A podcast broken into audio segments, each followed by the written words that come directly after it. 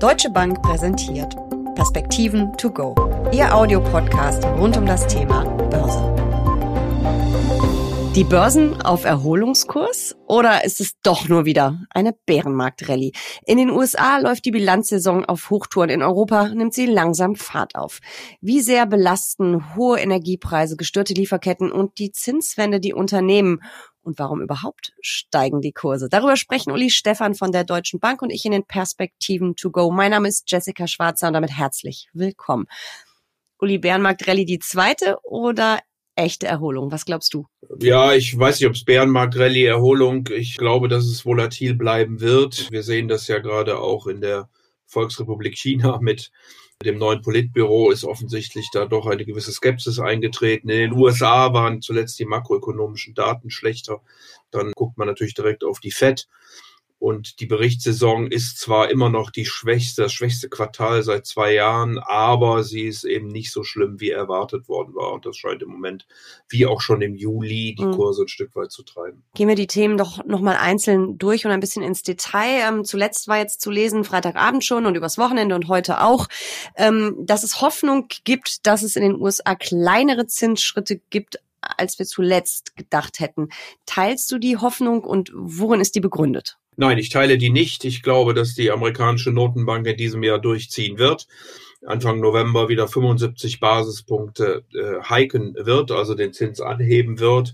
Äh, die Stimmen der FED äh, gingen eindeutig in diese Richtung. Was man aber sagen muss, ist, dass es mittlerweile einige FOMC-Mitglieder, also des Geldpolitischen Rates der amerikanischen Notenbank gibt, die für das nächste Jahr darauf hinweisen, dass man möglicherweise zuerst mal pausiert und guckt, ob und mhm. wie denn die Zinserhöhungen dann wirken. Das würde ja jetzt dann eigentlich ein bisschen für eine Bärenmarkt-Rallye sprechen. Denn wenn die Märkte gerade angeblich weniger große Zinsschritte erwarten oder zumindest weniger darauf hoffen und das jetzt zum Wochenbeginn auch den DAX kräftig getrieben hat, würde das ja eine Enttäuschung bedeuten, richtig? Wenn dann doch die 75 Basispunkte kommen, wie du erwartest. Ich bin nicht sicher, ob es wirklich zu einer Enttäuschung führt, weil aus meiner Sicht der Markt insgesamt von 75 Basispunkten ausgeht, auch noch eine weitere Erhöhung im Dezember äh, erwartet. Wie ich das vorhin gesagt habe, es gab ein paar Stimmen zuletzt, die über das Jahr 2023 gesprochen haben und ob man da möglicherweise mhm. einmal pausiert.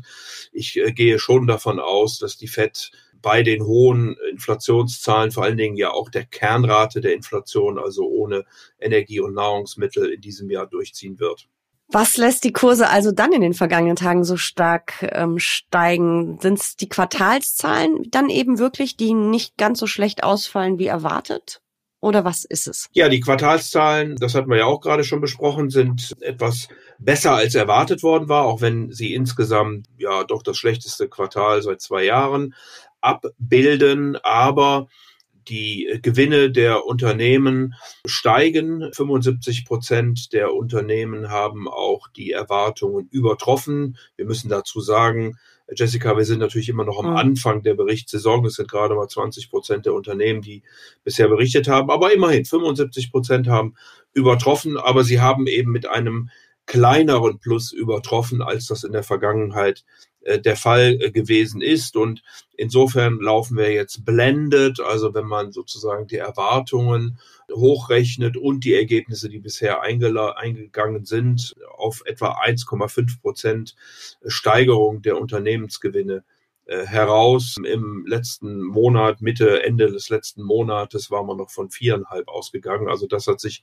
deutlich relativiert und wir liegen ohne die Energie in den Vereinigten Staaten sogar bei minus dreieinhalb mittlerweile. Mm, das wäre jetzt meine nächste Frage auch. Also besonders gut schneidet mal wieder die Energie ab, wie in den vergangenen Quartalen auch. Ähm, wer kommt noch ganz gut durch die Krise? Ich glaube, letzte Woche haben wir ja schon darüber gesprochen äh, mit Dirk Steffen, dass die Banken ganz gut berichtet haben oder zumindest besser als gedacht. Aber gibt es auch Branchen, die wirklich richtig schlecht berichten, die es richtig zerlegt hat schon? Ja, also die Banken oder die Finanzwerte insgesamt waren tatsächlich ganz okay, was vor allen Dingen am Zinsergebnis äh, gelegen hat, weniger im Investmentbanking, auch noch sehr gut ist der Gesundheitsbereich und vor allen Dingen Communication Services.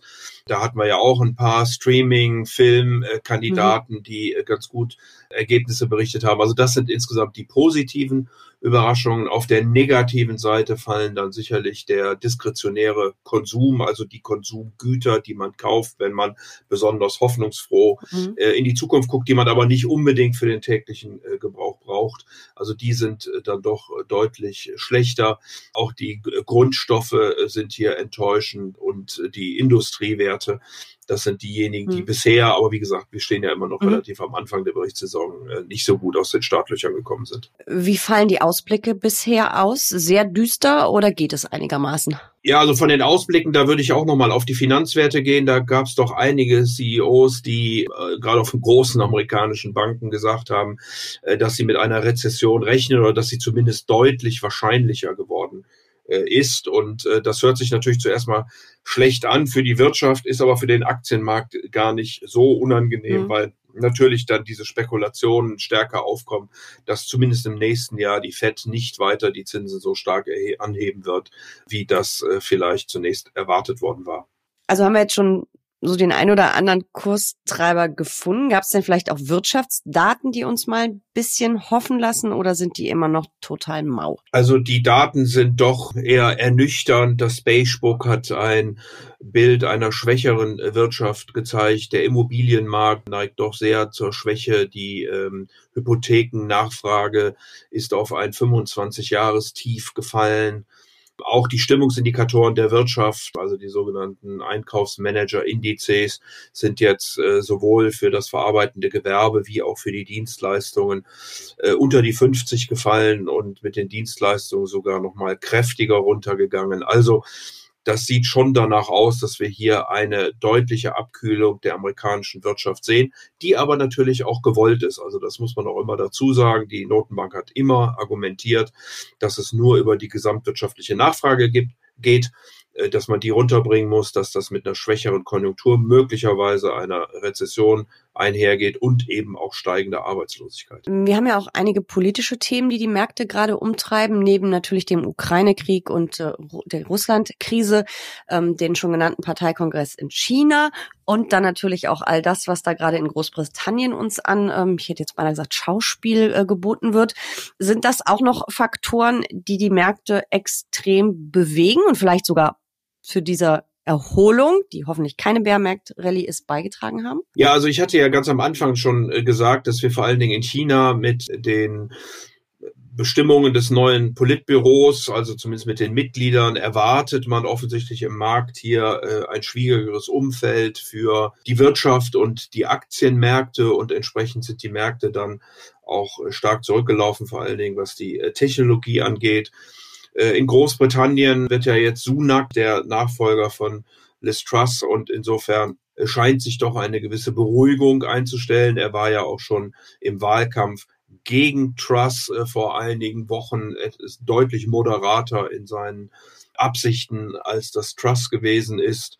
Wir haben auch noch die Midterm Elections in den USA. Auch hier glaube ich, dass es ja nicht so dramatisch wird, wie das vielleicht von manchen kommentiert wird.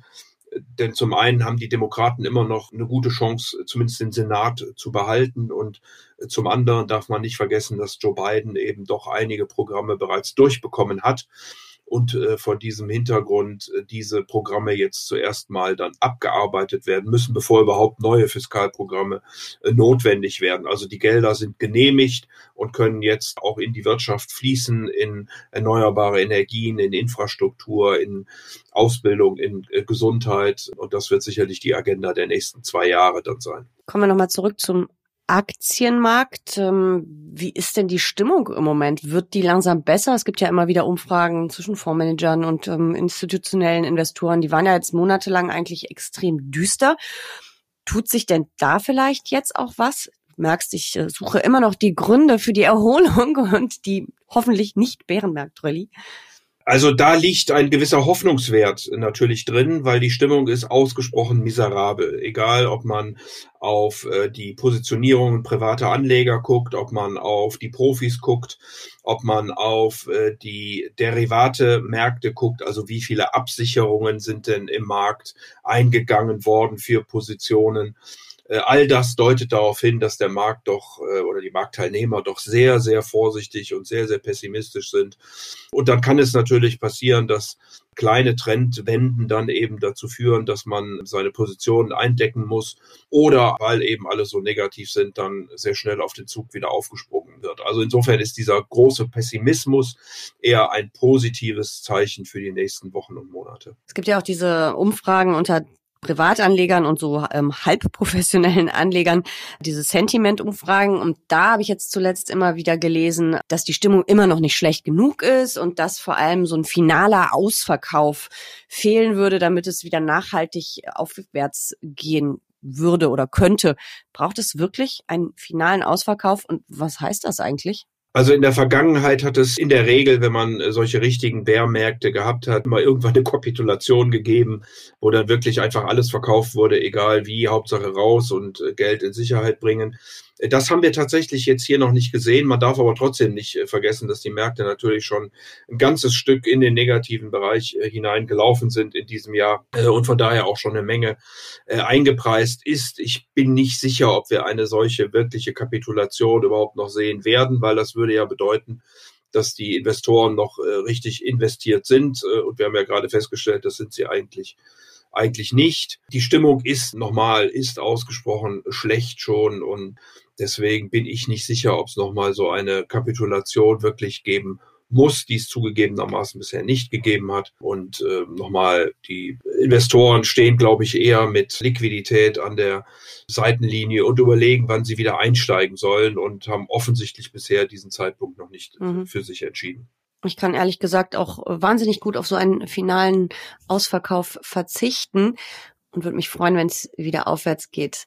Danke für diese Perspektiven. To go. Sehr gern.